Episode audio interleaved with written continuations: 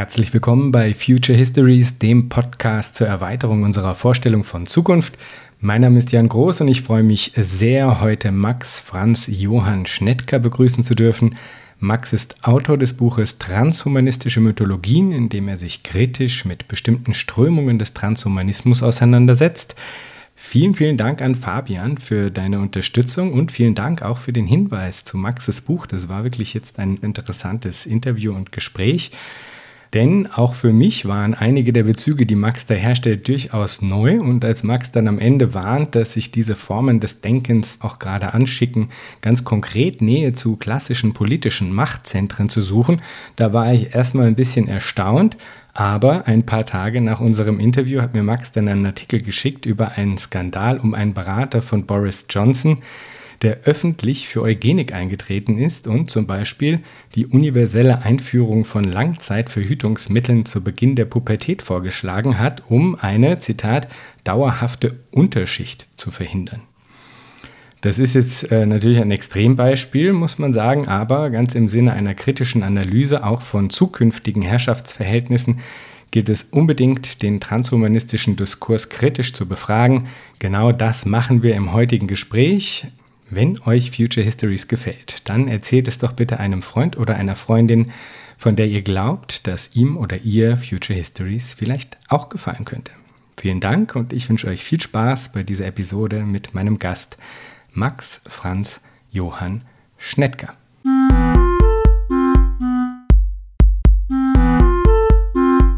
Herzlich willkommen, Max. Hallo. Es gab schon einmal eine Folge Future Histories, in der der Transhumanismus zur Sprache kam, nämlich Folge 13 mit Julia Grillmeier zu Transhumanismus, Posthumanismus und Kompost. Nicht alle werden aber diese Folge, die übrigens sehr empfehlenswert ist, möchte ich da noch anmerken, gehört haben. Und so mag ich auch dich um eine Begriffsdefinition bitten. Was ist das? Was ist Transhumanismus?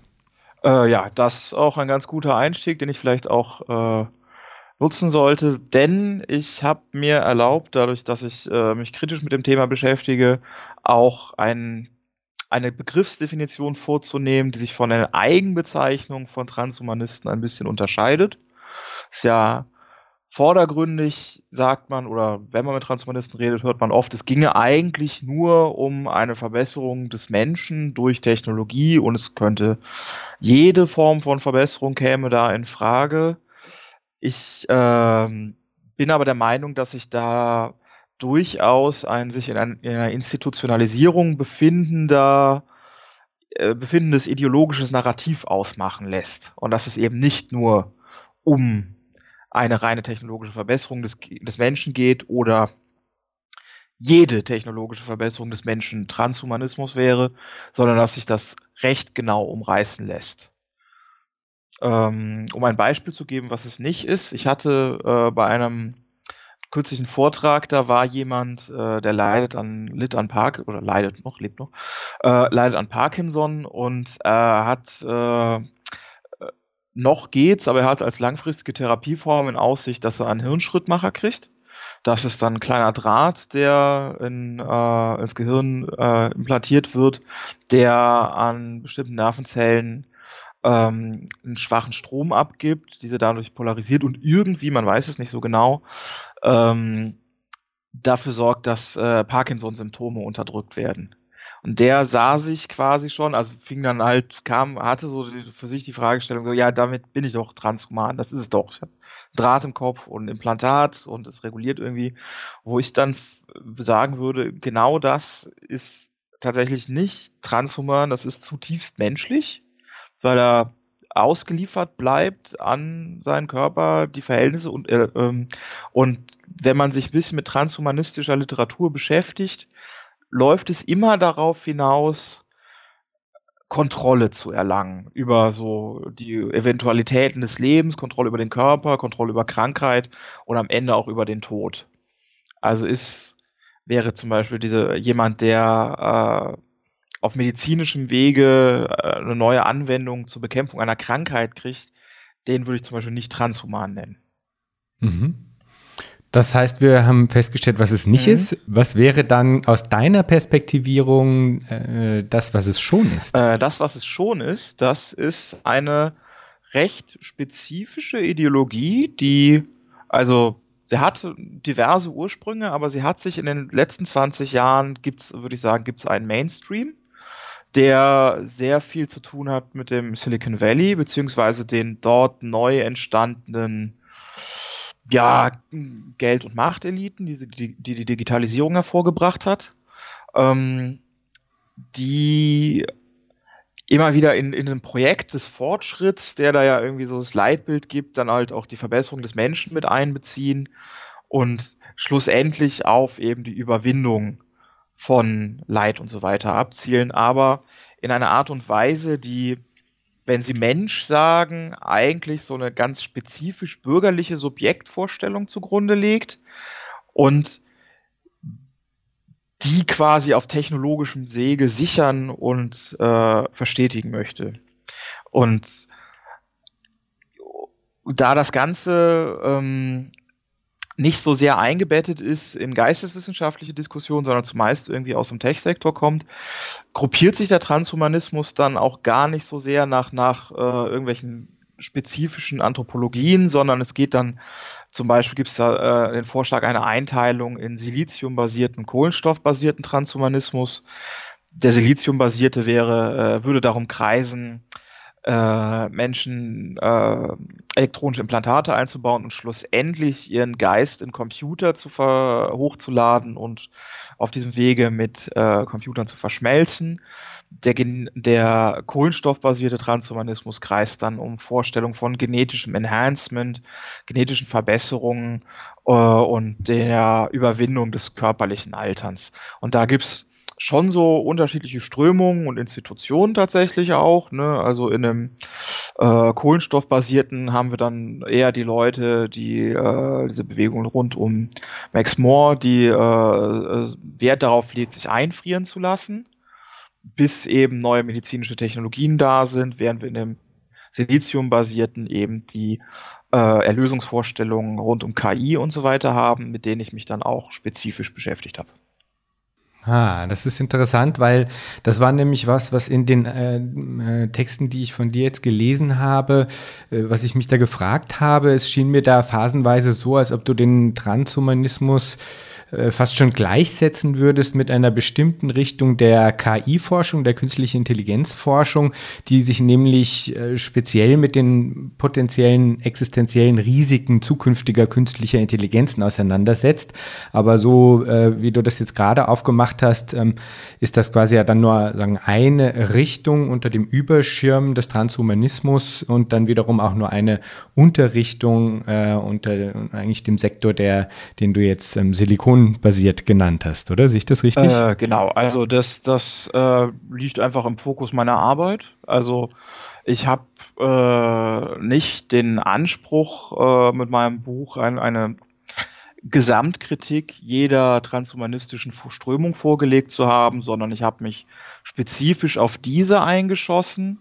Allerdings äh, auch unter der Prämisse, dass ich sie für dominierend halte oder zumindest das Potenzial zu äh, dominierend für transhumanistische Diskurse, weil sie so äh, stark verflochten ist mit äh, gesellschaftlichen Geld- und Machtstrukturen. Also sprich, hm. gerade bei ne, ein, ein Topos, der da immer auftaucht, äh, oder, oder was ich vielleicht noch anmerken sollte, ist, also es gibt Autoren, die diese Strömung aus dem Transhumanismus ausklammern. Ähm, das, dem würde ich widersprechen durchaus auch diese Idee des, der Superintelligenz respektive des parallelen Menschen in Computer hochladen sehe ich in einer explizit transhumanistischen Dynamik oder Teleologie verortet. Und ich, ja, als es dann darum ging, ne, also wo, woran arbeite ich und so weiter, ähm, diese Form von Transhumanismus die eine ist, also nicht die einzige, aber halt eben die, über die ich ein Buch geschrieben habe, ähm, hat halt äh, Vertreter an äh, Institutionen wie der Universität Oxford. Sie wird, hat Fans unter Milliardären wie Elon Musk und Peter Thiel, die einschlägige Forschungsinstitute zum Thema mit Millionenbeträgen zum Teil fördern. Es gibt diesen Startup Incubator, der sich Singularity University nennt, wo die Singularität dann auch wieder im Namen steckt und so weiter. Und für mein Unterfangen, jetzt eine Kritik des Transhumanismus zu unternehmen, die auch jetzt nicht nur rein akademischer Selbstzweck sein soll, sondern äh, sollte, sondern sich äh, mit neu aufkommenden Herrschaftsideologien beschäftigt. Und das, das ist meine Stoßrichtung, dass ich diese Form von Transhumanismus zumindest potenziell für eine neu aufkommende Herrschaftsideologie halte. Hm, dadurch dann die Fokussierung auf diese Form von Transhumanismus. Zeichnen wir das doch mal für die Zuhörerinnen und Zuhörer ein bisschen nach. Also du hattest schon angesprochen, einer äh, der ganz prominenten Vertreter dieser spezifischen Richtung sitzt in Oxford. Ganz konkret ist das Nick Bostrom, der das äh, dortige Future of Humanity Institut gegründet hat und dort eben Forschung zu existenziellen Risiken betreibt. Er ist aber auch gleichzeitig ich glaube, mal Vorsitzender der World Transhumanist Association gewesen oder so, hat auf jeden Fall auch publiziert zum Thema Transhumanismus. Also in ihm als Person vereint sich, äh, vereinen sich diese beiden Stoßrichtungen, die du da beschreibst, auf jeden Fall mal ganz konkret. Was sind denn seine grundlegenden Thesen? Ähm, seine grundlegenden Thesen, ja, es ist, äh, er ist sehr produktiv, das auf jeden Fall, das kann man auf gar keinen Fall in Abrede stellen. Dass die Phase, in der er sich als Transhumanist bezeichnet hat, das war eher so vor 15 Jahren. Ich würde sagen, aber sein Denken hat mit diesen mit diesem Transhumanismus nie gebrochen, sondern hat ihn, er, er macht ihn dann zur weiteren Grundlage seines Nachdenkens über andere Themen. Ähm, das aktuelle Thema, zu dem er sehr viel zu dem er arbeitet, ist eben dieser Begriff des existenziellen Risikos. Das sollen menschheitsvernichtende Risiken sein und er nähert sich der Thematik dann an, ähm, im, mit den Werkzeugen äh, des Utilitarismus und der analytischen Philosophie und versucht da eine Philosophie zu entwickeln, die quasi in fast mathematischer Weise, aber mit einer gewissen Genauigkeit ähm, Risiken für die Menschheit abschätzt. Mit äh, auch durchaus einem politischen Impetus, der dafür sorgen soll, dass wir jetzt mal und was unternehmen müssen an bestimmten Stellen und so weiter. Man wird jetzt, jeder Hörer wird jetzt natürlich denken, ja, natürlich der Klimawandel. Der ist es genau nicht tatsächlich sondern das Risiko, das ihn am meisten umtreibt und das sein anderer großer Forschungsgegenstand ist, ist die Superintelligenz. Das soll eine die Welt, also salopp formuliert, eine die Welt beherrschende künstliche Intelligenz sein. Und im Rahmen von so einer, man nimmt so eine gewisse eindeutige Kontinuität von Fortschritt an, die das zu einer Zwangsläufigkeit macht, dass das, oder fast zu einer Zwangsläufigkeit, dass so etwas entsteht.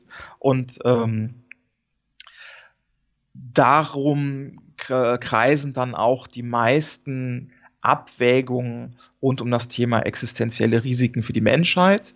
Und dann hat das Ganze noch einen ganz spannenden Dreh, der auch dann zum Thema äh, des Podcasts passt, ähm, dass es nicht nur um die jetzige Menschheit geht, sondern auch immer um die potenziell in der Zukunft vorhandene Menschheit, der im Zweifelsfall auch, weil man annimmt, dass wenn man es richtig macht, äh, die Bevölkerungszahlen explodieren und man ja auch Utilitarist ist, man also dann in der Zukunft eine größere Zahl von Menschen, die ein Wohlhaben, also, also ne, die, die, den, die relevant sind für utilitaristische Erwägungen und deren Glück und Wohl bestimmt werden kann, dass das sogar das größere Gewicht hat. Und dass wir äh, unser, unser, unsere politischen Aktivitäten, unser Handeln hier und jetzt quasi an der Maximierung dieses zukünftigen Menschheitsglücks ausrichten müssen. Das fand ich interessant, dass das quasi gleichgestellt wird. Also um das nochmal vielleicht kurz zusammenzufassen. Das heißt nämlich tatsächlich, dass sie quasi in die, in dem Glauben, also zum einen, es gibt einen Glauben, man könne das quasi berechnen, ja, also äh, quasi das Glück und Wohl der Menschen, das ist ja sagen eine Annahme eben, die dem, wie du ja sagst, Utilitarismus auch zugrunde liegt. Und dass dann aber in dieser äh, Berechnung zukünftige ähm, Generationen Menschen äh, sagen, mit hineingenommen werden, aber eben nicht in einer, in einer Logik, in der man jetzt zum Beispiel aus der Ökologieströmung kommend irgendwie sagen würde, okay, wir müssen jetzt, ähm, was weiß ich, äh, ressourcenschonend vorgehen mit der Welt, äh, weil wir müssen ja schauen, dass wir, ähm, dass wir sagen, das Bestehende nicht für, für zukünftige Generationen zerstören, sondern das Kalkül ist, ähm, ist quasi ein anderes. Das ist tatsächlich so ein, im Grunde sich wertfrei gebendes äh, quantitatives Kalkulieren, oder? Ist das so? Äh, ja, ziemlich genau. Das, da hat er auch äh, drüber promoviert quasi. Das ist seine Doktorarbeit, die entwirft, also so eine Aktualisierung utilitaristischer Moralphilosophie soll das sein. Er übernimmt äh, eigentlich aus der Physik, da unter anderem, also in verschiedenen Wissenschaften, äh, aus, äh, nicht Physik, in der Kosmologie, gibt es das sogenannte anthropische Prinzip, das sich mit Fragestellungen äh, äh, greift bei Fragestellungen der Eingerichtetheit des Universums. Ne? Also warum sind die Grundgrößen des Universums, die wir beobachten, so und nicht anders? Und dann gibt es da diese, äh, gibt's da die, die, diesen Punkt, dass es sehr viele physikalische Konstanten, wenn sie nur ein bisschen anders wären, aus verschiedenen Ebenen die Existenz menschlichen Lebens unmöglich machen würden. Ähm, Temperatur. Der Bindungsenergie ja. zwischen Teilchen, was weiß ich was, dann können sie keine komplexen Strukturen mehr formen und noch kein Leben oder so, oder Gravitation, plötzlich werden Himmelskörperdynamiken anders, ganz viel Kram, der, der, der, der vordergründig erstmal darauf drängt, dass man sich denkt, okay, also, oder wo so Argumente denkbar wären im Sinne von, okay, es scheint so, als wäre das Universum fein getuned auf äh, menschliches Leben, wo man dann mit einem anthropischen Prinzip antwortet, nee, ist es nicht. Das ist ein statistisches Artefakt quasi. Ein Universum, das menschliches Leben verunmöglicht, könnten wir ja gar nicht beobachten. Wir wissen also, also wir können davon da aus nicht schließen, ob das jetzt äh, wahrscheinlich ist, dass äh, äh, Universen so aussehen oder nicht, sondern wir können ja, also unser, unser, unser, unser, unser Sample ist eingeschränkt auf die, die wir wahrnehmen können. Ein ähnliches Denken überträgt dann die utilitaristische Moralphilosophie und sagt, ähm, man solle in der utilitaristischen Philosophie also, äh, also erstmal mitdenken, die eigene Situiertheit. Und dann solle man, wenn man moralische Urteile fällt, in diesem System analytische Philosophie beziehungsweise eben daran äh, sich dabei üblicherweise Utilitarismus bedienen, dann solle man so schließen, nicht als sei man man selber, sondern ähm, Teil einer zufälligen Referenzklasse von Beobachtern und da bezieht er dann Zeitlichkeit mit ein. Wenn wir also ein moralisches Urteil fällen wollen, sollten wir nicht voraussetzen, dass äh, Moral sich irgendwie am Jetzt, an unserer gegebenen Situation zu orientieren hat, sondern wir sollten, wenn wir beurteilen, was richtig ist, dann sollten wir das so schließen, als seien wir zufällig äh, über die Zeit gestreut, als seien wir ein zufällig über die, sich irgendwo in der Zeit befindlicher Beobachter da steckt natürlich dann die Vorstellung drin, dass man Vergangenheit und Zukunft auch irgendwie genau mathematisierbar erfassen kann, um dann solche Aussagen zu machen, was denn, beziehungsweise dann Schlussfolgerungen darüber zu treffen, was moralisch ist und was nicht. Und so kommt es dann auch, dass es eben nicht darum geht, irgendwie die Umwelt zu schützen oder den Planeten zu erhalten oder so, denn es soll ja quantifizierbar sein, es sind verschiedene Zukünfte möglich. Ähm, und ironischerweise oder ist in dem Aufsatz, in dem man diese Idee des existenziellen Risikos entwickelt, äh, die globale Dominanz einer ökologischen Bewegung ein existenzielles Risiko. Also das ist die Katastrophe, die wir verhindern müssen, weil das einzig Moralische ist, auf gar keinen Fall auf die Bremse zu treten, den technischen Fortschritt so richtig durchzuballern, mehr Kapitalismus und so weiter, weil er davon ausgeht, dass sich dann zwangsläufig recht schnell dieser Zustand einstellen wird, dass erstens äh, eine Superintelligenz entsteht, die eh alles regelt und dann haben wir auch keine ökologischen Probleme mehr und Menschen ihre Körper verlassen. Und das ist der Punkt, auf den wir raus müssen, die technologische Singularität, indem wir uns in äh, Computer hochladen können und dann verändern sich ja plötzlich Ressourcen. Ne? Also wenn Menschen Computerprogramme sind, dann kann man viel mehr Menschen haben und man kann auch viel besser regulieren, wie es denen geht. Und er kommt dann mit dieser auf den ersten Blick äh, erstmal so, ne, also wirkt jetzt nicht äh, erstmal zumindest schlüssigen Idee, dass man ähm, gucken sollte, dass man die Zukunft mitbedenkt in seinen moralischen Handlungen, dann eben auf die, immer auf dieses sehr spezifisch transhumanistische Ergebnis. Und das würde ich sagen, ist etwas, das sich durchzieht durch seine aktuelle Philosophie, dass er äh, verschiedene, also durchaus erstmal zu, zu griffigen Themen, sehr einleuchtende Überlegungen erstmal anstellt, die aber immer so konstruiert sind, dass ähm, man am Ende beim Transhumanismus landet. Mhm. Und ich glaube, was vielleicht wichtig ist herauszustellen, ist, das funktioniert ja nur, wenn man eine, eine bestimmte zu maximierende Zielgröße annimmt, oder? Also es muss ja, es muss, es wird dafür implizit ähm, etwas vorausgesetzt, was es zu maximieren gilt. Also das, was, was quasi als äh, positiv angenommen wird, äh, ist da schon eingeschrieben. Wie, ähm, wie würdest du das definieren? Also ist das, ähm, woran ist das orientiert, dass das immer so ein ähm, zweckrationales, vielleicht auch an so Anthropologien wie dem Homo economicus äh, orientiertes, äh, eigentlich Optimierungs- und Profitstreben? Oder also was, was ist das, was es quasi zu mehren gilt? Und ähm, wie, woran ähm, wird es bemessen? Ähm, ja, da ist ganz spannend, dass das gar nicht so wirklich diskutiert wird, sondern in, bei Bostrom, aber auch bei anderen Autoren, die sich äh, in diesem Superintelligenz-Transhumanismus bewegen, ist immer schon vorausgesetzt, dass so ein spezifischer Utilitarismus halt einfach die richtige Moralphilosophie ist. So, also da ist dann mit einer das geklärt. Ähm, sie nennen es Glück oder sie nennen es Nützlichkeit. Utility ist dann immer der Begriff. Das aber mhm. in der Geschichte des Utilitarismus immer so, eigentlich ist das eine Debatte. So, also was soll es denn jetzt überhaupt sein? Die kann ich auch nicht beantworten, weil ich kein Utilitarist bin. Wenn man zurückgeht bis Jerry Bentham, bei dem gibt es Stellen, wo der dann irgendwann sagen muss, ja, also eigentlich ist es Geld. Also Glück kann man ja wohl in Geld bemessen.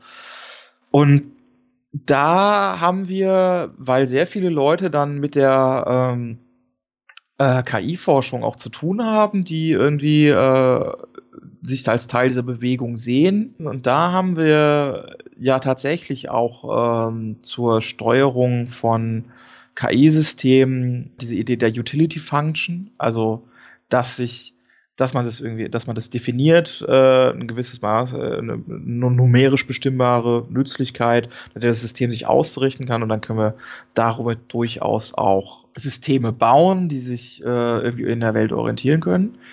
Wir haben dann aber das Ding, das setzt eigentlich immer am Ende gelabelte Daten quasi voraus. Also und die philosophische Frage, was Utility ist, habe ich zumindest in dem, was ich bis jetzt von Bostrom gelesen habe, nicht wirklich äh, detailliert beantwortet gesehen und auch bei anderen Transhumanisten nicht, die sich aber dieses Weltbild, das eigentlich darauf rekurriert, alle einkaufen. Und das macht das Ganze auch so ein bisschen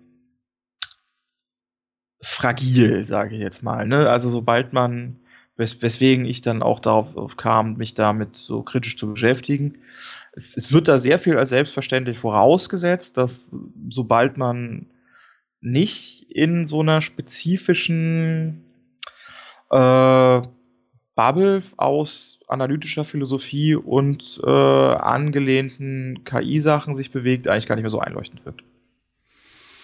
Mhm. Wir kommen sicher nochmal zu artverwandten Fragestellungen zurück, mhm. wie, wie das, worüber du gerade gesprochen hast, nämlich äh, auch dann in Bezug auf die Frage der Ideengeschichte, weil da lassen sich ja vielleicht dann manche Sachen ähm, noch anders verorten. Aber bevor wir das machen, vielleicht nochmal kurz zur Orientierung.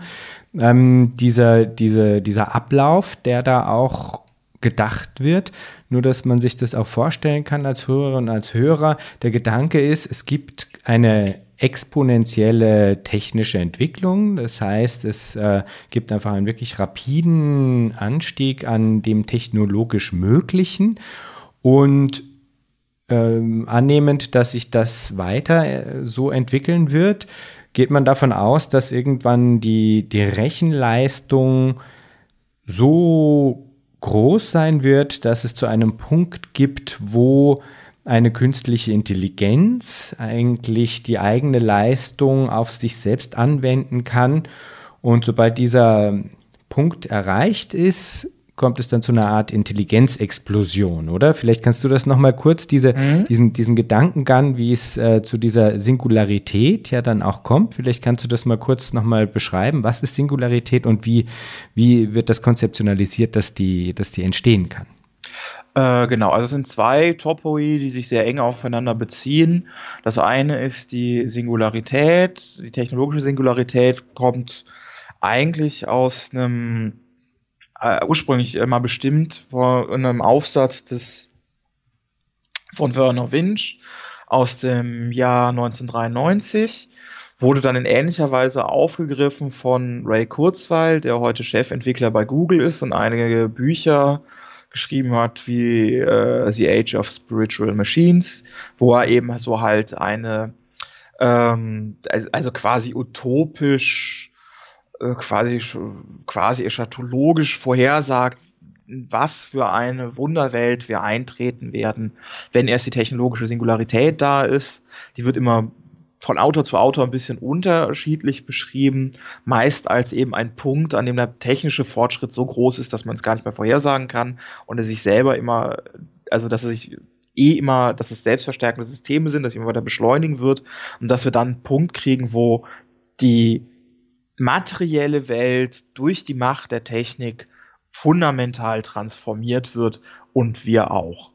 Und zwar, wenn wir dann an, also da geht's dann um so Techn Ideen wie Nanotechnologien, dass man dahin kommt, Materie auf atomarer Ebene beliebig gestalten zu können, dass man ähm, diverse Energieprobleme einfach löst und natürlich, dass man den Menschen, menschlichen Geist auch vollständig versteht, wie er äh, vom Gehirn instanziert wird und auf dem Computer reproduzieren kann. Und praktisch ist es das technologische Himmelreich. Deswegen wird es ironisch auch manchmal Rapture of the Nerds genannt. Also, dass wir an den Punkt kommen, einer technologischen Allmacht, die uns, äh, wenn sie gut verläuft, in ein technologisches Himmelreich überführt. Damit zusammen hängt dann bei denjenigen, die äh, so eine Singularität am ehesten realisiert durch eine Superintelligenz vermuten, die Idee der Intelligenzexplosion das ist eine Voraussage über die Zukunft äh, der Entwicklung künstlicher Intelligenz, die davon ausgeht, dass, wir, dass wir da einen plötzlichen Bruch erleben werden, nämlich in dem Moment, wenn es uns erst einmal äh, gelingt, eine künstliche Intelligenz zu entwickeln, die, äh, also man teilt da ein in schwache oder starke, ähm, künstliche Intelligenz beziehungsweise spezialisierte und generelle künstliche Intelligenz. Die schwache beziehungsweise spezielle ist das, was wir so aus dem Alltag kennen, das den ganzen Systemen zugrunde liegt, die wir auch alltäglich benutzen. Das sind im Endeffekt äh, statistische Verfahren, die auf spezifische, ne, also zum Beispiel dieses Machine Learning, dass äh, man auf spezifische Sachverhalte trainiert und äh, das aber eben nur darauf anwendbar ist und nicht universalisierbar ist. Ne? Während die generelle Intelligenz dann die menschengleiche sein soll, also die kontextunabhängig agieren kann. Da gibt's meines Wissens nach eigentlich keinen realistischen Ansatz, der irgendwie beschreibt, wie das realisierbar sein soll im Moment. Das hält aber nicht davon ab, schon mal zu spekulieren, wie das sein wird, wenn wir das haben. Und da ist die Idee, dass die generelle künstliche Intelligenz für sich selbst fungibel bleiben wird. Ne? Also wir als Menschen haben ja irgendwie das Problem, dass wir uns nicht nur auf, auf sehr aufwendigen Wegen irgendwie selber verbessern können.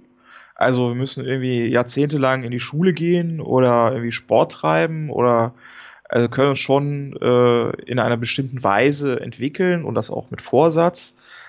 Aber wir sind ja am Ende, sind unsere Körper und Grundlagen unseres Seins für uns selber nicht fungibel. Und diese künstliche generelle Intelligenz, die soll einerseits die Fähigkeiten eines Menschen haben, aber sie sei ja irgendwie programmiert, sie sei ja Software.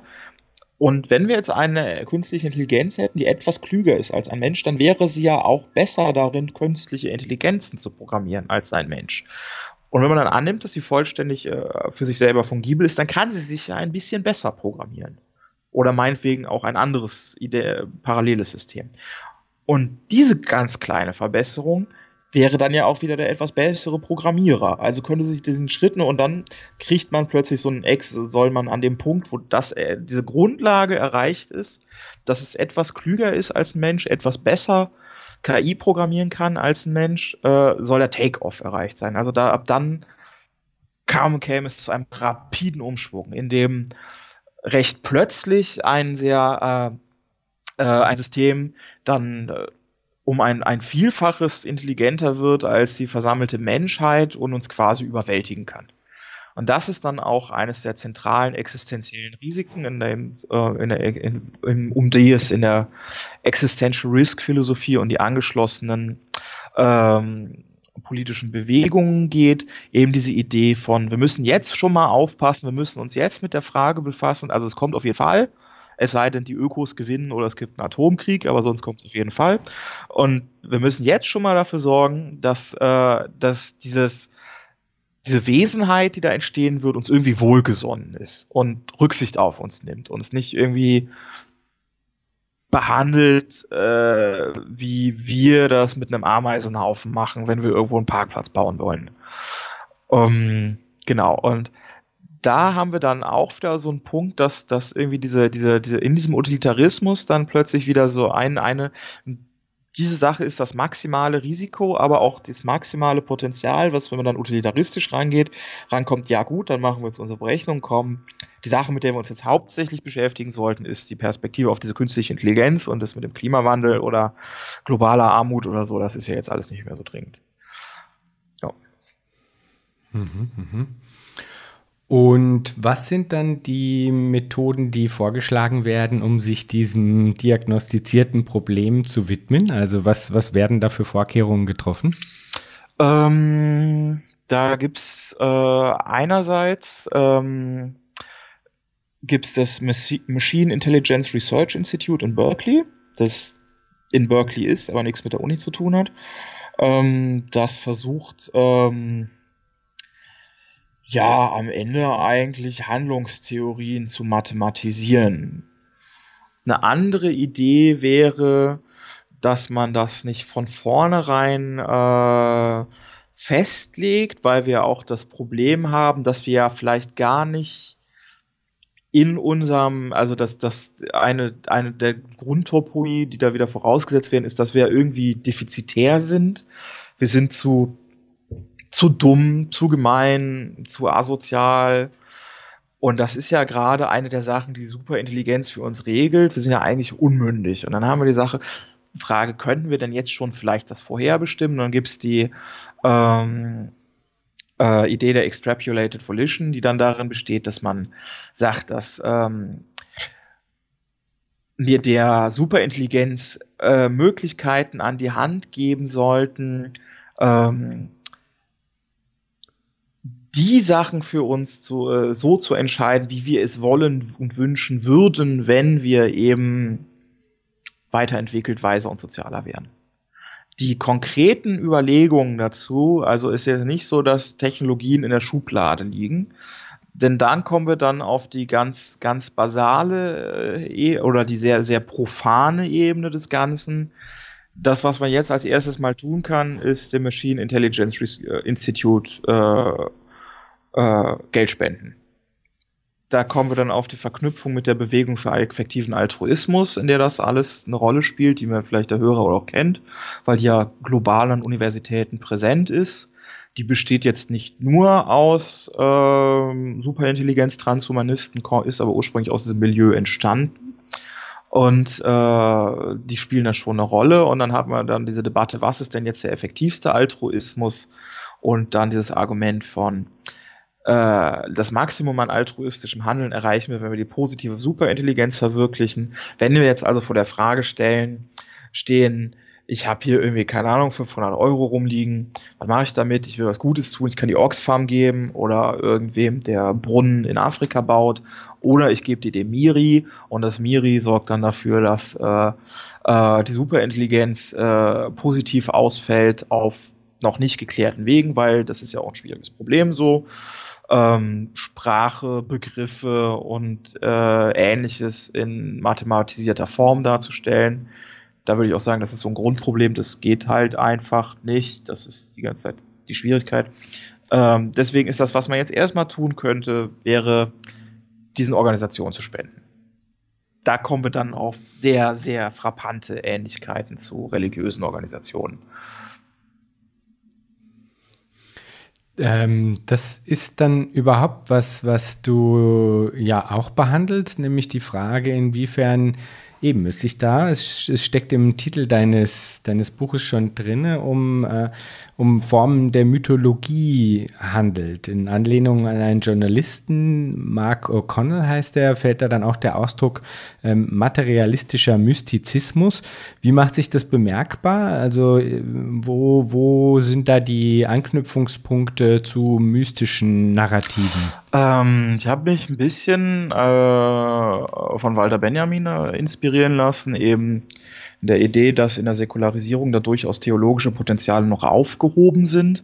Und da würde ich sagen, dass dieser Transhumanismus mit dieser Kontrollidee, dieser Idee, das äh, materielle Universum am Ende vollständig umzugestalten und fungibel zu machen, weil darauf läuft es am Ende raus, dass Energie und Materie fungibel werden wie Computerprogramme. Ja, er, erklär das nochmal kurz, weil ich glaube, das ist den Hörerinnen und Hörern wahrscheinlich nicht so geläufig. Mit, mit fungibel meinst du ja, dass quasi es eine Austauschbarkeit gibt, oder? Eine, eine Kom äh, Kompatibilität auch unter den, unter den Dingen letztlich, genau, oder? Dass das eine in das andere transformierbar sei. Dass das eine in das oder? andere transformierbar sei, dass es sich äh, beliebigen Zugriffen eben, wenn ich das eine beherrsche, kann ich beliebig auf das andere zugreifen. Also wenn ich irgendwie ne, Computer programmieren kann, kann ich quasi das Universum programmieren und vor allem habe eine voll, mhm. vollständige Zugreifbarkeit. Ähm, mhm. Und diese Idee, äh, wo waren wir am der Frage davor? Das, ähm, dass inwiefern das quasi mit einem Mystizismus so, zusammenhängt. Entschuldige, dass ich dich da unterbrochen habe. äh, inwiefern das mit dem Mystizismus zusammenhängt. Ähm, die Idee mit dem materialistischen Mystizismus von Mark O'Connell, das bezieht sich, der hat äh, Interviews geführt mit verschiedenen Leuten, die in verschiedenen Ecken der transhumanistischen Bewegung zu, äh, unterwegs sind, also halt auch dann auch nicht nur mit den KI-Superintelligenz-Leuten, mit denen ich mich da beschäftigt habe. Ähm, der hat sich dann, hat äh, benutzt das als Beschreibung für diese Idee des, des äh, äh, Geist in Computerhochladens, der vordergründig radikal äh, materialistisch daherkommt, also ne, so etwas wie Seele oder es gibt keine Essenz oder irgendwie des Menschen, die irgendwie übernatürlich ist, dann aber auch annimmt, dass sie dann ja auch vollständig manipulierbar äh, und in Daten erfassbar ist und dass man quasi, wenn man, also da, da wird eigentlich eine ganz, ganz saloppe Analogie äh, liegt dem zugrunde. Also das Gehirn ist ein Computer und Geist ist ein Programm. Und so wie ich, keine Ahnung, mein altes Super Nintendo-Spiel auf meinem PC jetzt irgendwie emulieren kann, indem ich eine äh, quasi eine, in der, auf, auf dem besseren Gerät eine äh, Umgebung und Software vortäusche, die der Hardware des billigeren, des älteren Geräts entspricht, kann ich das ja dann auch mit Geist machen. Wenn wir erstmal richtig leistungsfähige Computer haben, bauen wir einfach Gehirne auf neuronaler Ebene in Code nach und dann können wir Menschen in Computer hochladen. Und das nennt er äh, materialistischen Mystizismus, weil es eigentlich unglaublich eng an äh, Vorstellungen von Seelenwanderung und Ähnlichem liegt nur zumindest vordergründig äh, radikal materialistisch daherkommt.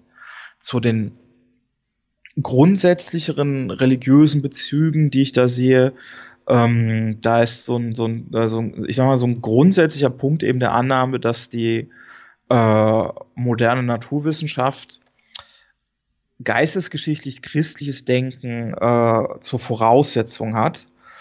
Ähm, zum Beispiel Klaus-Peter Ortlieb hat das, äh, ist ein ehemals äh, Leiter des äh, Instituts für mathematische Modellierung an der Uni Hamburg hat das dann in einigen Aufsätzen sehr schön nachgezeichnet, aber auch andere Autoren, eben diese Art des Denkens über die Welt, die davon äh, die Naturwissenschaft jetzt zur Voraussetzung hat, die ähm, eben nicht nur nach dem unmittelbar Gegebenen fragt, sondern nach dem dahinterliegenden Prinzip, das mathematisierbar ist. Hat zur Voraussetzung eigentlich ein äh, Denken, das ähm, eben Konstrukteur annimmt, dass das so eine Gemachtheit der Welt annimmt, die nach bestimmten Prinzipien funktioniert, äh, die erkennbar sind. Und ne, das, das ist jetzt keine irgendwie, irgendwie Fundamentalkritik an den Naturwissenschaften oder sonst irgendwas, die finde ich sehr gut. Nur es gibt diese ähm, Voraussetzung und das, was einem da begegnet, glaube ich, in diesen Sachen, die rund um Superintelligenz und so weiter kreisen, ist eigentlich eine Aktualisierung dessen, dass wir dieses Denken haben, das sich um Konstruiertheiten und so weiter, dass er implizit irgendwie doch so eine Gottesfigur drin hat und die dann aber daraus wieder konstruiert wird. Und dann landen wir bei diesen Superintelligenz-Sachen. Nochmal sehr viel konkreter dann, wenn wir dann, dann noch hinkommen, dass es alles ja auch noch utilitaristisch ist.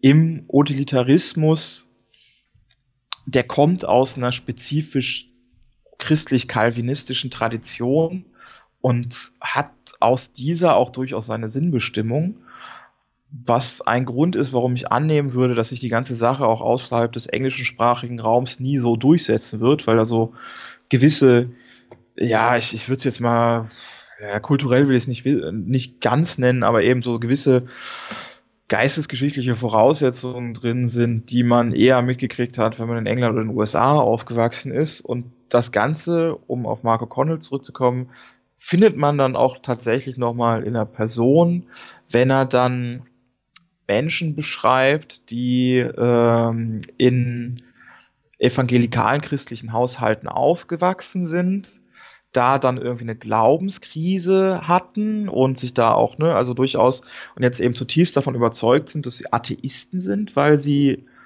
nicht glauben, dass die Erde 5000 Jahre alt ist und das Noah eine Arche gebaut hat, die aber immer noch völlig in diesem äh, Denken einer am Ende regulierten Welt drin stecken. Und die landen dann, füllen dann quasi diese Lücke mit und die halt dann auch, ich sag mal, äh, Sterblichkeit nicht konfrontieren, sich damit arrangieren, was ja auch irgendwie ein so ein Prozess ist, den man als Atheist vielleicht auch irgendwie durchmacht, mit Sterblichkeit überhaupt nicht zurechtkommen, allerdings eben dieses Tragegerüst des, des festen Glaubens verlieren und dann eben daran kommen, okay, dann muss ich das jetzt aber technologisch lösen. Und dann auch sehr viel mehr bereit sind, an Narrative zu glauben, die technologisch daherkommen, aber andererseits auch diese äh, Ängste bedienen. Also das ist ja ein ganz, ganz zentrales Ding beim Transhumanismus, dass man nicht mehr sterben muss. Darum geht es auch immer. Da geht es auch bei den anderen Transhumanismen rum und also bei dem, wo man sich einfrieren lässt beispielsweise und äh, in diesem Superintelligenz-KI-Transhumanismus dann eben diese Idee von, okay, wenn ich erstmal meinen Körper los bin, der zerfällt, der ist schmuddelig, der kriegt Krankheiten. Wenn ich erstmal ein Computerprogramm bin, dann habe ich Sterblichkeit zumindest vordergründig überwunden. Und mhm. das sind für mich mythologische und zum Teil mystizistische Elemente. Ja, also das eine hattest du jetzt gerade auch dann schon konkret eben äh, quasi mit dem Mind-Uploading, der Whole Brain Emulation, wie es ja dann auch heißt, äh, äh, benannt. Da, da äh, wittert man quasi die Unsterblichkeit.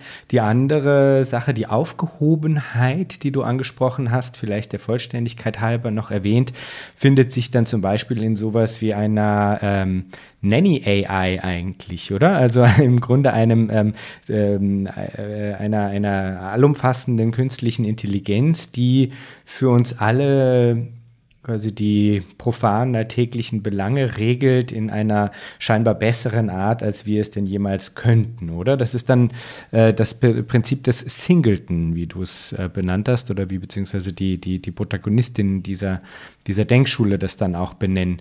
Vielleicht ähm, kannst du das nochmal kurz definieren, was das ist, ein Singleton? Äh, ein Singleton ist tatsächlich ein Konzept von Nick Bostrom. Äh, das ist eben eher vordergründig ist es eine Weltregierung, äh, die halt so die totale Kontrolle hat. Und die, er nennt das Koordinierungsprobleme, also die Koordinierungsprobleme löst. Koordinierungsprobleme sind für ihn sowas wie Politik. Ganz allgemein. Also alles, was nicht die klarste technische Lösung ist, das wird gelöst, dadurch, dass wir eine absolut rationale, eine möglichst rationale Weltregierung haben. Und dieser Singleton, er, er hat diesen Begriff, der ist so ein bisschen äh, bisschen, bisschen, bisschen Kuddelmuddel, weil da auf der einen Seite ist er so definiert, so ein Singleton könnte jetzt auch ein totalitärer Weltstaat sein oder eine Alienherrschaft oder was weiß ich was. Das einzige wäre, dass es nicht mehr in Frage gestellt wird. Also es geht, am Ende geht es um totale Herrschaft. Und dann mhm. gibt es da noch dieses Ding, dass da aber eigentlich immer mit die Superintelligenz gemeint ist. Also eine Superintelligenz, die diesen Take-off der Intelligenzexplosion hinter sich lässt, ähm, äh, dann ganz schnell dahin kommt, dass sie eben durch menschliche Manöver gar nicht mehr in Frage gestellt werden kann. Und das ist für ihn, diese totale Herrschaft ist für ihn auch ein ganz wichtiger Punkt. So, also da wird er oft missverstanden. Man liest seine Bücher, hört seine Vorträge und dann kommt da dieses, diese, diese totale Weltherrschaft vor und man denkt ja, also das muss ja irgendwie was Negatives sein. Vordergründig warnt er auch davor, also es ist schon ein existenzielles Risiko, wenn dieser Singleton dann eben unsere äh, Menschen nicht für wertvoll erachtet und eben planiert wie Ameisen. Ähm, aber eigentlich, wenn wir raus wollen auf dieses, was uns ja moralisch verpflichtet, das Realisieren der bestmöglichen Zukunft, dann müssen wir ganz, ganz schnell hinkommen zu diesem Singleton, und zwar einem positiven. Ähm, mhm. In dem Moment, und das ist dann auch eine der Sachen, die ich an der ganzen Nummer so schwierig finde, wo es dann eben auch die Dimension von ähm, ja gut, das ist jetzt alles ein bisschen schrullig, aber äh, auch vielleicht ja interessante Gedankenspiele verlässt, wenn wir nämlich da irgendwie, die haben diese, diesen Herrschaftsanspruch, ein legitimatorisches Narrativ und es ist total hip bei den gerade neu aufkommenden Eliten. Also das finde ich sehr schwierig. Eigentlich artverwandt mit, mit, diesem, äh, mit diesem Thema der, der Frage der, der Positionierung des Menschen gegenüber der technischen Entwicklung und ob die als, äh, ob man selbst, also der Mensch an sich quasi jetzt dann als defizitär empfunden wird oder nicht. Daran angehängt ist vielleicht auch die Frage nach dem, nach dem Bild von Intelligenz, mhm. das da unterstellt wird äh, im, im Thema der Superintelligenz. Und du hattest das dann in, äh, an anderer Stelle auch ähm, so dargestellt, als ob dieses Denken in Superintelligenzen dann auch eine Art von ähm, also dass die Superintelligenz eine Art von verkörpert perfekter Rationalität ist, mhm. ja, ähm, die, dem, die dem Menschen eben abgesprochen wird. Also da wird dann quasi wieder dieser Vergleich aufgemacht. Der Mensch, das zeige ja zum Beispiel die Verhaltensökonomie, der Mensch, der sei eben nicht perfekt, der handle immer wieder durch seine äh, Emotionen bedingt ja eigentlich fehlerhaft und nicht rational und, ähm, und, und man müsse jetzt quasi, um diesem defizitären Status äh, zu entsteigen, eben äh, quasi sich anderer Mittel bedienen, zum Beispiel der Super Superintelligenz.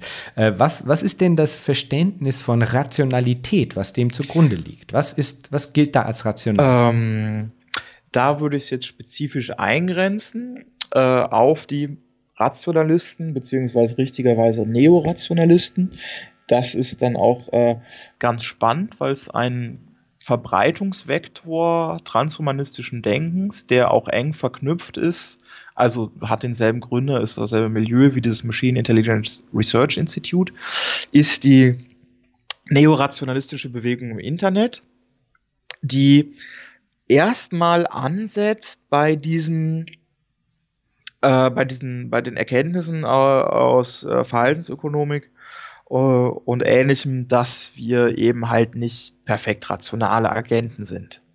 Das ist ja äh, durchaus, also ne, auch in den Wirtschaftswissenschaften irgendwie Gegenstand von Debatten nach wie vor, also so, ich meine sogar nach wie vor, ob nicht dann die Modelle überarbeitet werden müssen, wenn Menschen am Markt gar nicht perfekt rationale Agenten sind. Da wird halt die umgekehrte Schlussfolgerung gezogen. Wie können wir das werden? Und es hat äh, erstmal so eine Selbsthilfedimension, dass man also versucht, äh, das eigene Denken zu schulen, um rationaler zu sein auch jetzt erstmal kein, keine, keine schlechte Idee. Es ist wie bei, also auch so eine Sache, die sich da immer irgendwie durchzieht. Es ist irgendwie dann immer die Ausführung, die so ein bisschen fragwürdig ist. Ähm, man will das dann nämlich erreichen, jetzt nicht, indem man, also ist ja jetzt auch nicht so, dass es nicht Systeme in der Gesellschaft gibt, die es einem ermöglichen, rationaler zu denken. Ich meine, man kann in die Schule gehen, man kann studieren, man kann sich mit der Geschichte der Philosophie beschäftigen und so weiter. Und man, man kann sich vor allem klar machen, dass man eben fehlbar ist in seinen Entscheidungen und die hinterfragen. Das alles nicht, sondern man soll eine neue Form von Rationalität erlernen. Ähm, die orientiert sich an der Bayesian Statistik die Grundannahme ist, Geist und menschliches Denken ist eigentlich eine ganz einfache Sache. Das ist irgendwie so ein sequenziell welche Fragestellung lösender Rechenmechanismus. Wenn man sich das bewusst macht und Verhedderungen vermeidet, dann wird man rationaler. Dann gibt es diese völlig skurrilen Sachen rund um das Center for Applied Rationality, also für angewandte Rationalität, das einem beibringen soll, so zu denken, wie ein äh, äh, orientier äh, oder was einem ein Denken beibringen soll, was an der Funktionsweise von KI-Systemen orientiert ist. Und was sich durch das alles schon ganz erkennbar durchzieht, ist ein sehr, sehr enger Begriff von Rationalität, äh, der sich eben stark an ökonomischem Erfolg ausrichtet und auch das Ganze nicht mehr hinterfragt. Also ne, man, man ist weit davon entfernt, irgendwie sowas äh, aufzumachen, wie man es jetzt beispielsweise aus der kritischen Theorie kennt, äh, die Einteilung in eine subjektive und objektive Vernunft und das eine ist die Vernunft des, des, des die zweckrational instrumentelle und das andere ist eine Vernunft, die die Frage stellt, sind die Ziele, die wir uns setzen, ist die Gesellschaft, wie wir sie einrichten, ist das überhaupt vernünftig? Die zweite Art ist, geht gar nicht, so, das, das macht die Superintelligenz dann irgendwann. Ähm, und ähm, da kommen wir dann auch in den Bereich, wo ich äh, Nähe zu faschistischem Denken sehe bei dem Intelligenzbegriff, weil die Intelligenz ist das, was der IQ-Test misst. Punkt. Im, äh, in, der, in der Gedankenwelt, aus der sich der Transhumanismus entwickelt. Und das ist ja auch eine numerische Größe, die kann größer oder kleiner sein. Dann ist auch klar, wenn wir eine Maschine bauen können, die das auch irgendwie mehr hat, dann ist sie auch besser. Und dadurch ziehen sich dann äh, äh, eugenische Ideen, äh, die so um Intelligenzoptimierung kreisen, weil wir hätten ja äh, auch ein großes existenzielles Risiko in dem Moment, wo sich zu viel dumme Leute vermehren. Das wäre etwas, wo man aufpassen müsste. Ist auch so ein Punkt, wo ich mich dann sehr wundere, warum dieses ganze Zeug so wenig skandalisiert wird, weil es ist ja jetzt eigentlich keine salonfähige Position. Und die steht zwar nicht im Vordergrund der Überlegung, aber zum Beispiel durch das äh, Werk von Nick Bostrom zieht sich das an mehreren Stellen. Also Intelligenz ist eng begriffen, Rationalität ist eng begriffen, wird eine Diskussion, eine philosophische, wird eigentlich vermieden, was das sein soll. Es ist an den Stellen, wo was dazu gesagt wird, ist es irgendwie ein rationaler Agent, hat was mit Bayescher Statistik zu tun und im Zweifelsfall ist das halt einfach das, was der IQ-Test misst. Hm. Und das ist eben also jetzt nicht nur quasi irgendeine Splitterposition innerhalb irgendeines äh, Subforums von, äh, wie heißt nochmal dieses äh, äh, Rationality Wiki? Da gibt es doch auch so. Äh, less, less Wrong heißen die. Less Wrong, das ist quasi nicht nur da irgend so eine kuriose Sonderposition, sondern das ist was, was du durchaus auch eben bei, bei Nick Bostrom in, im geschriebenen Wort und gesagten Wort äh, verortest. Bei Nick Bostroms Buch über Superintelligenz ist es zum Beispiel, äh, fasst er das schon auf den ersten paar Seiten als optimaler Bayescher Agent da können wir Intelligenz äußerlich bestimmen. Mehr brauchen wir nicht. Mhm. Und auch diese Schlussfolgerung, dass quasi daraus eigentlich äh, eugenische Handlungen zu setzen sind in irgendeiner Form, wird implizit da dann, dann mitgegeben? Das, also ich weiß nicht, ob man das Superintelligence? In Superintelligenz, also es gibt einerseits den Aufsatz rund um existenzielle Risiken, da kann man das eigentlich nicht implizit nennen. Das folgt dann nicht aus diesem, aus, aus der spezifischen Bayesian äh, Intelligenzdefinition, aber da taucht als äh, eines der äh, eines der, der Risiken, die wir, äh, auf die wir achten müssen, die da verhindern können, dass wir dieses Himmelreich äh, erreichen, das Technologische, ist neben Meteoriteneinschlägen, böser Superintelligenz, der globalen Dominanz einer ökologischen Bewegung auch die äh, äh, äh, dysgenischer Druck, ne? also dysgenischer Druck, also die Generierung quasi, durch die der, weil äh, Menschen äh, dazu neigen, zu viel Nachkommenschaft zu produzieren, gerade auch die falschen Leute, und man halt dann äh, zu einem Homo philoprogenitus, also seine, dass das sich fortpflanzen liebend degenerieren würde. Was dann auch, weil wir dann nicht mehr genug intelligente Leute haben, den Weg äh, in das technologische Paradies verstellt. Im Superintelligenzbuch wird, werden äh, eugenische Maßnahmen als einer der Wege überhaupt dahin zu kommen, dass wir ähm, solche superintelligenten Maschinen haben verhandelt, nämlich indem wir also ne, eine, eine Sache, die, sich, äh, die ich jetzt äh, beschrieben habe, war der, war der Take-Off. Ähm, es, es gibt aber auch ein einzelnes Unterkapitel zu biologischer Kognition, da geht es dann um IQ und dann, wie wir mit ganz einfachen Maßnahmen dafür sorgen, dass sich besonders kluge Leute mit besonders klugen Leuten fortpflanzen da so eine Dimension haben von Selektion, weil wir das am besten in vitro machen, eine Dimension von äh, Selektion drin haben und dann eben in sehr wenigen Generationen dazu kommen, dass wir äh, durch genetische Selektion äh, erstmal eine, eine Elite an Forschern aufbauen, die in der Lage sind, dann uns dahin zu bringen, dass wir die nötigen technologischen Schritte machen können. Also das steht nicht im Vordergrund, aber ist jetzt auch nicht, dass da was implizit ist. Mhm. Wow, wild. Okay, da äh, muss ich dann jetzt nochmal bei dem, du hattest es zwar eh schon angesprochen, aber da muss ich jetzt dann trotzdem nochmal nachhaken, wie, wie einflussreich ist denn transhumanistisches Denken und, äh, und was bedeutet das dann quasi für uns? Ich meine, in dem, was du gerade gesagt hast, äh, schimmert es ja schon durch, aber also Ray Kurzweil, du hattest ihn angesprochen, ist bei Google, ich kann mich erinnern, der leitet da, glaube ich, jetzt auch irgendeine so Art von internem Think Tank oder sowas. Ähm, Peter Thiel, vielleicht für die Hörerinnen und Hörer, der hat ähm, mit Elon Musk zusammen ähm, PayPal gegründet und äh, Palantir auch, mhm. äh, nicht mit Elon Musk zusammen, aber Palantir ist eine, ähm, eine Datenharvesting-Maschine, äh, die auch mit Geheimdiensten zusammenarbeitet, mit dem Pentagon und so weiter. Also der ist auf jeden Fall auch eine schillernde Figur. Der äh, versteht sich, versteht er sich auch als Transhumanist? Ja, ne? Ich bin mir nicht ganz sicher, ob es irgendwie ein Zitat von ihm gibt, das sich explizit selber als Transhumanist äh, bezeichnet, aber er fördert Projekte in dieser Richtung. Er fördert, ja, ja, er, er fördert, er fördert vieles, aber er ist wenn man sich dann äh, äh, in die entsprechenden Communities und so weiter begibt, ist auf jeden Fall immer ist, ist ein Ziel, das diskutiert wird, kann ich fördern. Äh, ist, ist eine Möglichkeit, wenn man so ein Projekt hat, das irgendwie so in einem ja. transkommunistischen Umfeld, ob man nicht von Peter Thiel auch irgendwie Förderung kriegen könnte. Ah ja, stimmt, das kann ich mich erinnern. Da habe ich auch mal bei einem Podcast äh, das gehört, dass das diskutiert wurde. Gut, also die Frage wäre, wie, für wie einflussreich äh, hältst du das, äh, sagen, diese Form des Denkens?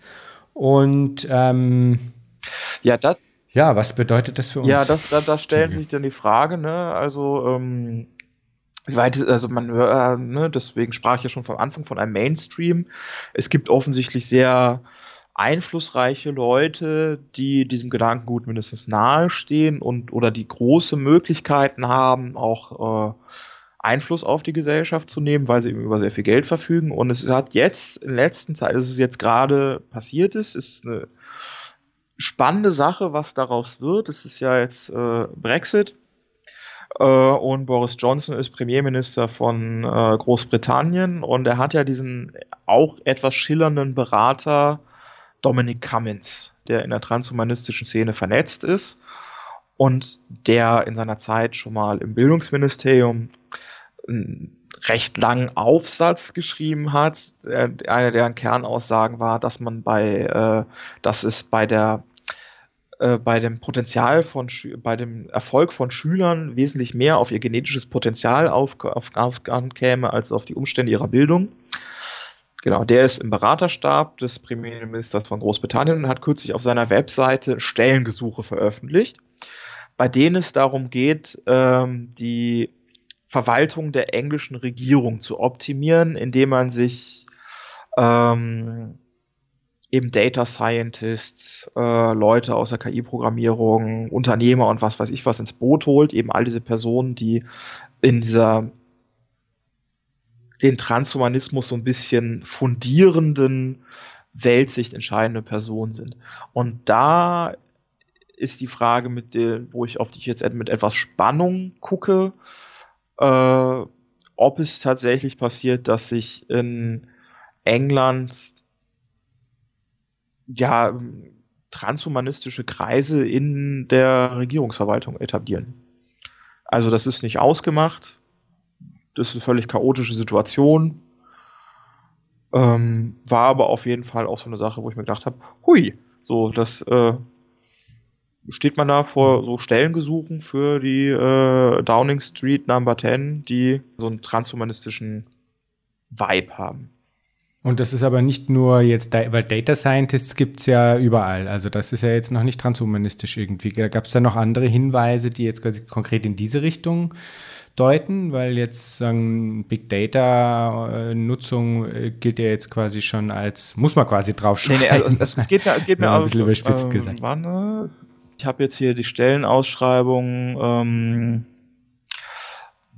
das erste Zitat der, äh, der Stellenausschreibung, äh, also an erster Stelle wird Elisa Jotkowski zitiert als KI-Experte. Das ist der Leiter des Machine Intelligence Research Institutes. Das heißt, das hat so eine spezifische Richtung, aus wer da abgefragt wird. Und mhm. das würde ich schon als ein also es würde nicht schaden, auf diese Stellenausschreibung zu antworten und man hätte schon so seine Credentials als Transhumanist, sagen wir es so. Max, als letztes stelle ich immer noch die Frage, wenn du dir Zukunft vorstellst, was stimmt dich freudig? Äh, was stimmt mich freudig? Ich sehe gerade, also tatsächlich interessiert mich gerade diese globale Welle, die es ja jetzt irgendwie im letzten Jahr gab, von basisdemokratischen Protestbewegungen gegen ökonomische Ungleichheit die sich auch in Ländern abgespielt haben, wo man äh, traditionell erwartet wird, es landet alles in irgendeinem Islamismus oder was weiß ich was oder in irgendwelchen anderen autoritären Ideologien. Und dass es zumindest schon mal so aussah, als äh, würde das nicht passieren. Und das, das lässt mich mit einer gewissen Erwartung darauf blicken, ob sich nicht die ja doch sehr solide wirkenden Vergesellschaftungsformen der Globalisierung auf so einer wirtschaftlichen Ebene radikal in Frage stellen lassen. Es gibt ja diese, diesen von Mark Fisher diese Formulierung über Capitalist Realism, von äh, David Graeber äh, diese Formulierung, dass wir eigentlich für Zukunft wieder kämpfen müssen, Zukunft zu öffnen, sowas wie Zukunft zu haben. Und ich glaube, dass da in nächster Zeit sehr viel passieren wird, was den Blick auf Zukunft wieder öffnet, weil sich Möglichkeitsräume plötzlich eröffnen in kollektivem Handeln. Wunderbar. Das ist doch ein schöner Ausblick. Max, vielen Dank für das Gespräch. Äh, ich danke dir, dass ich bei dir sein durfte.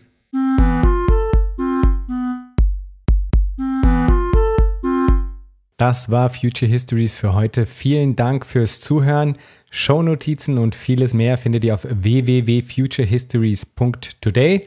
Diskutiert mit auf Twitter unter dem Hashtag Future Histories oder auf Reddit. Lasst mich wissen, was ihr zu dem Ganzen denkt und wie euch diese Folge hier gefallen hat. Unbedingt gut bewerten auf allen Podcast-Plattformen, die ihr nutzt. Für unsere Patreon-Unterstützerinnen und Unterstützer gibt es auf www.patreon.com-future histories vieles an Zusatzmaterial. Da könnt ihr also auch vorbeischauen. Bis zum nächsten Mal. Ich freue mich.